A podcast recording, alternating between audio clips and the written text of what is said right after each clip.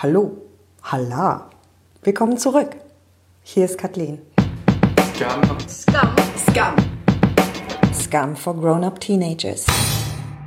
Ich wollte bügeln. Ich bügle eigentlich nie, aber aus was für einem Grund auch immer hatte ich ausgerechnet an diesem einen Sonntagabend was, was ich bügeln wollte.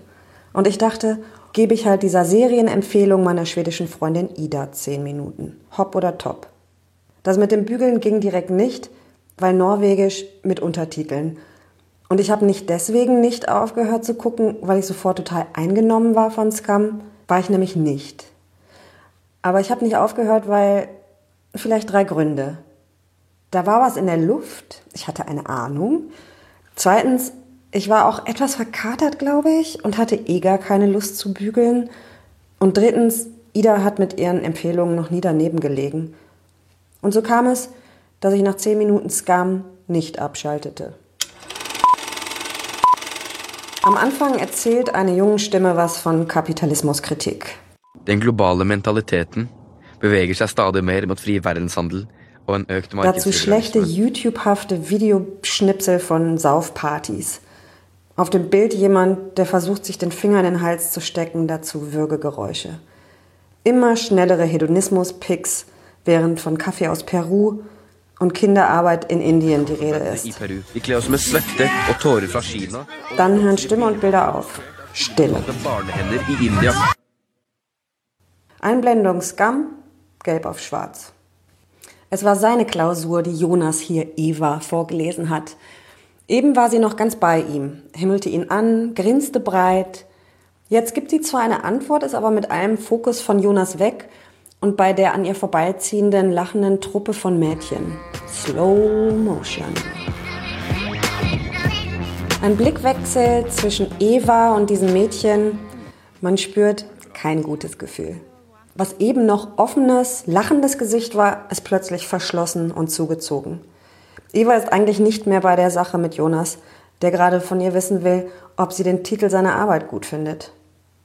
Jonas checkt die Lage, will sie gerade trösten, streift ihr durchs Haar, will ihr einen Kuss geben, als Isaac dazu stößt und den fast küssenden Mündern ein paar Zettel Papier dazwischen hält.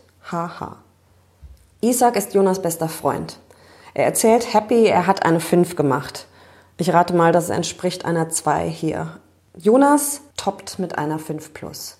Als die beiden wissen wollen, was bei Eva rausgekommen ist, versucht die sich aus der Sache zu ahlen, sagt dann aber äh, 4 minus. Die Jungs lachen, nicht fies, aber halt schon so ein bisschen Winner-mäßig. Und Jonas sagt, naja, dafür kannst du ja viele andere Sachen ganz toll. Zähne putzen, du kannst dich alleine anziehen. Er zieht sie auf, dann küssen sie sich und er verabschiedet sich mit Isaac von ihr. Die Kamera hält noch eine ganze Weile drauf auf Eva, wie sie da auf den Stufen von einem Schulhof sitzt und ganz schön verloren wirkt. Einblendung. Tirsdag, 20.32 Uhr. Noch sind sie vielleicht etwas fremd, die norwegischen Wochentage, aber ich bin mir so sicher, bald braucht es keine Übersetzung mehr. Es ist Dienstag, 20.32 Uhr. Wir hören Lana Del Rey, Eva starrt auf dem Bett vorm Laptop sitzend auf die Worte Obgabe 1, Aufgabe 1. Facebook auf, nichts. Jonas anrufen, Mailbox, nochmal Facebook. Ah, ein Bild von zwei Mädels. Der Name dazu Sarah. Dann klingelt Isaac auf Skype durch. Halla, Hei. skjer? Ingenting spesielt, egentlig. Er du med Jonas? Bist du mit Jonas? Nee, nicht mehr. Hast du Sarahs Bild gesehen? Die hat doch falsche Wimpern dran. Isaac erzählt Eva, dass die Mädels einen Bus gestartet haben. Kaum in der weiterführenden Schule und schon einen Bus. Haha. Er lacht und erzählt, sie nennen sich Pepsi Max. Stopp, Moment. Bus? Was für ein Ding? Okay, hier kommt eine norwegische Spezial Spezialheit.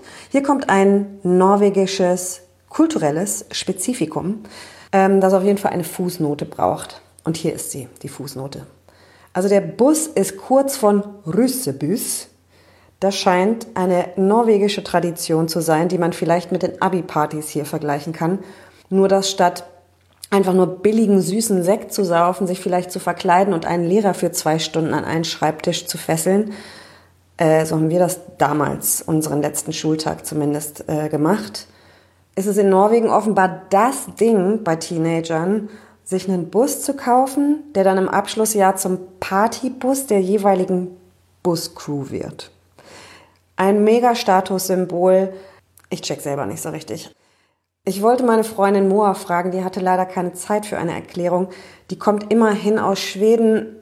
Deswegen habe ich gerade auf YouTube geguckt und da ist tatsächlich eine Scam YouTube-Lehrerin, die heißt Karin und die erklärt diesen Russebus, Russebus so. When you are uh, last year of high school, many people have uh, cars and vans and bikes and buses, but there are big tradition about having big buses that are painted and have concepts and have really expensive sound equipment to just make the most noise in like the russetreff, the meetings where they just meet. Also Isaac erzählte gerade, dass die Facebook-Mädels wohl schon einen Bus, Bus haben und sich Pepsi Max nennen. Eva zieht sich irgendwie in sich zusammen und sagt nichts wirklich dazu. Isaac merkt das und rät ihr Mann, du kannst doch einfach auf sie zugehen und mit ihr reden. Also irgendwas Größeres, offenbar sehr Unausgesprochenes scheint zwischen Eva und diesem anderen Mädchen zu stehen.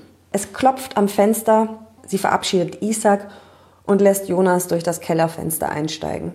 An ihrer Unterhaltung merkt man sofort, irgendwas ist nicht ganz in Ordnung.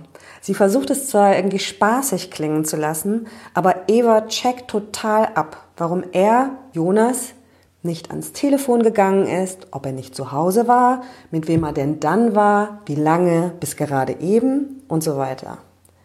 Jonas fühlt sich verhört, gibt ihr aber alle Antworten und fragt sie dann, sag mal, vertraust du mir nicht? Er fragt sie nochmal, sie fangen an zu lachen, zu kabbeln, er schmeißt sie aufs Bett, auf Papier, es knistert und ups, er zieht unter ihr ihre Klausur hervor. Auf der steht 3 plus, nicht 4 minus. Jonas ist irritiert. Hä, du hast doch gesagt, du hättest eine 4 minus gehabt. Warum erzählst denn du sowas? Ist doch fast das Gleiche, sagt Eva, während er anfängt, Sätze aus ihrer Arbeit laut vorzulesen. Er macht sich etwas über ihre naiven Äußerungen lustig. Eva versucht, ihm die Zettel aus der Hand zu reißen. Es ist ihr total peinlich, dann knutschen sie. Onsdag, Mittwoch, 11.30 Uhr. Eva sitzt in der Schulpause alleine rum. Wieder hockt sie über der Aufgabe 1. Eine Gesellschaft ist Punkt, Punkt, Punkt. Sie kaut förmlich an diesem Satz herum. Dann lässt sie sich ablenken und sie beobachtet, wie diese Gruppe von Mädels irgendwelche Tickets für eine Party dealen, wie sie kichern. Dann reißt jemand sie aus ihrer Beobachtung. Zwei Oberschüler aus der Theatergruppe stehen vor ihr, quatschen Eva direkt an und wollen sie zu der Schuljahr-Eröffnungsparty einladen. Eva ist so, nee, was die zwei nicht gelten lassen und leicht augenzwinkernd einen auf sozialen Druck machen. Ey, du bist Neuling, erstes Jahr. Wenn du gleich am Anfang den Anschluss nicht packst, ist deine soziale Zukunft an dieser Schule im Arsch. Etwa so in der Art. Sie kriegt die Infos zur Party über Facebook, falls sie doch kommen will. Torstag, Donnerstag, 8.30 Uhr. Jonas und Eva auf dem Weg zur Schule tippe ich. Die Kamera folgt ihnen. Sind alle norwegischen Kids so stylisch? Grundgütiger. Eva versucht, Jonas zu der Party zu überreden. Und sie erzählt ihm den gleichen Quatsch von wegen die Grundlage des sozialen Lebens in dieser Schule. Det er nå vi legger grunnlaget for sosialliv. Grunnlaget for vårt sosiale liv. Es scheint ihr plötzlich total wichtig zu sein, sie will aber mit Jonas. Und der ist eher so wenig beeindruckt von dieser Erstsemesterparty. Aber er sagt zu, allerdings unter der Bedingung, dass Isaac am Wochenende mit zur Hütte kommen darf. Stille. Eva ist enttäuscht und hadert mit dem Deal, aber offensichtlich ist ihr die Party so wichtig, dass sie sich darauf einlässt. Fredach, Freitag, 19.37 Uhr. Jonas kann doch nicht mit. Er hatte vergessen, dass er und Isaac Tickets für Kindred Fever hatten. Eine Band, der Scum, schwupps, ein bisschen auf die Sprünge geholfen hat, tippe ich. So eine norwegische White Stripes Version. Egal. Es ist Freitagabend und Eva liegt mit nassen Haaren und essend auf dem Bett. Irgendwas Dokumäßiges läuft auf ihrem Laptop. Dann pinkt Instagram und sie sieht diese spezielle Gruppe von Mädels in einem All-Smile-Gruppenfoto. Eva legt das Handy zur Seite, nimmt einen Bissen und guckt weiter. I know it's just it's hard. I don't. I, I'm hard on myself. I feel like stupid. I feel like you know I'm to be judged. I'm an idiot and I didn't see this. You're going to decide that you're either going to be a broken, betrayed victim who has lost all confidence because you didn't see what was happening to you, or you are going to say, as expensive as it was, this was tuition. And my image is I am a stronger woman for it. I will lead myself. I will lead my son. I will not be broken by this. I will stand strong and I will walk out of my history. Musik geht an. Alkflaschen aus dem Versteck. Yell, Je veux te voir. 12 Millionen Views auf YouTube übrigens. Und bei Eva ist dieses Ich will mich nicht länger kleinkriegen lassen Spirit aus der Doku wohl angekommen. Sie legt einen fetten Lidstrich auf, zieht sich Strumpfhose und einen Mini an. Dabei schluckt sie so ein, zwei von diesen kleinen Weinflaschen, die so aussehen wie die aus dem Flieger. Davon hat sie ein paar in einer Schublade unter ihrem Bett versteckt gebunkert. Scheint so, als bereitet sie sich auf diese Party vor, auch allein. Noch ein Schluck und noch mehr dunklen Shadow auf den Augen. Ist das ein Kurt Cobain Poster da im Hintergrund? Na, jedenfalls paust sie so ein bisschen vorm Spiegel rum. Offensichtlich fühlt sie sich in Stimmung. Dann macht sie sich auf den Weg zu dieser Party. Viel los, alle tanzen. Eva scharwenzelt da herum. Dann sieht sie diese Mädchen am Tresen. Etwas verloren steht Eva da, guckt irgendwie eingeschüchtert und auch so sehnsüchtig zu denen hinüber. Dann plötzlich wieder die zwei Verrückten von der Theatergruppe. Eva versucht zu tanzen, aber eigentlich ist sie ja gar nicht zum Tanzen hergekommen, oder? Offenbar hat sie hier irgendwas zu klären. Und jetzt ist nur noch dieses eine Mädchen an der Theke. Eva geht hin und stellt sich neben sie. Die andere guckt, dreht sofort den Kopf weg und dann sagt Eva, du kannst mich doch nicht für immer ignorieren. Wir müssen mal reden. Die andere dreht ihr widerwillig den Kopf zu, sagt aber nichts. Ingrid, fleht Evas Stimme. Ich vermiss dich. Ingrid zischt. Ich an deiner Stelle hätte den Eyeliner gelassen.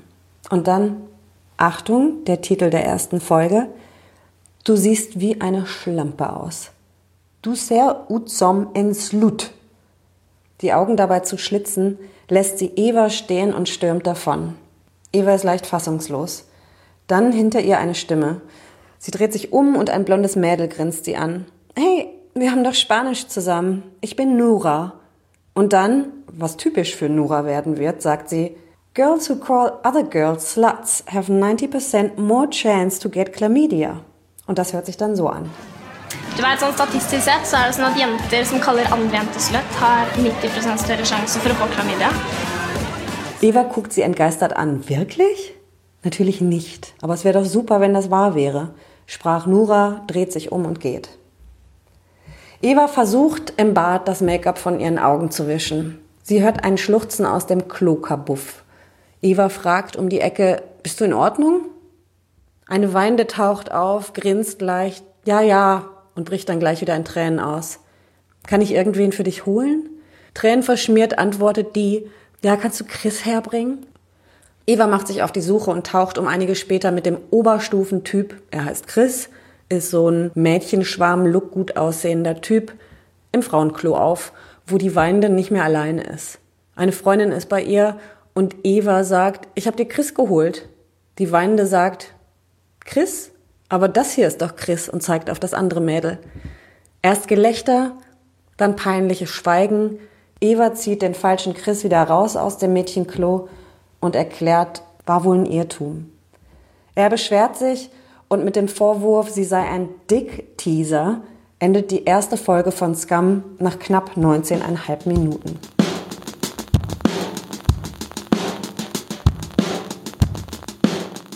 Beste Szene. Ja, Nora als Laune-Wiederaufbauerin nach der harten Schlampenbemerkung von Ingrid bei dieser Party. Die beste Weisheit. Uh. Das Unangenehmes, in Klammern, Unsicherheit über schlechte Noten oder was auch immer, so verlegen wegknutschen keine Lösung ist. Das Unangenehme kommt immer zurück. Bester Song der Folge. Mm, ich bin nie ein Lana Del Rey Fan gewesen, aber ihr Music Torch Boys Tour ist wirklich gar nicht schlecht. Popkulturelle Referenzen. Mir ist nichts Großes Zwischenzeitiges aufgefallen. Da war Kurt Cobain, aber ich konnte nicht herausfinden, welche Doku Eva da geguckt hat. Hm. Aufs Bügeln habe ich jetzt eh keinen Bock mehr. Aber was sollte das? Ich bin nicht angetan, aber doch neugierig. Außerdem hat jeder Filmtipp von Ida bisher gestimmt und ihre Empfehlung heute Morgen war so over the top großartig. Und außerdem hat sie mir verboten, den Trailer zu gucken und meinte, guck einfach los. Also klicke ich weiter zur nächsten Folge. Es ist eh noch nicht spät, vielleicht gerade neun durch. Mehr als das Scam Schande heißt, weiß ich zu diesem Zeitpunkt eigentlich nicht. So halbherzig neugierig beginne ich mit Folge 2. Dazu aber dann mehr in einer Woche. Meine Empfehlung, aller Anfang ist nicht leicht. Bleibt dran, lasst euch nicht verleiten zu denken, dass das totaler Teenager-Kram ist, auch wenn es gerade noch so den Anschein macht. Bleibt neugierig. Bis nächste Woche.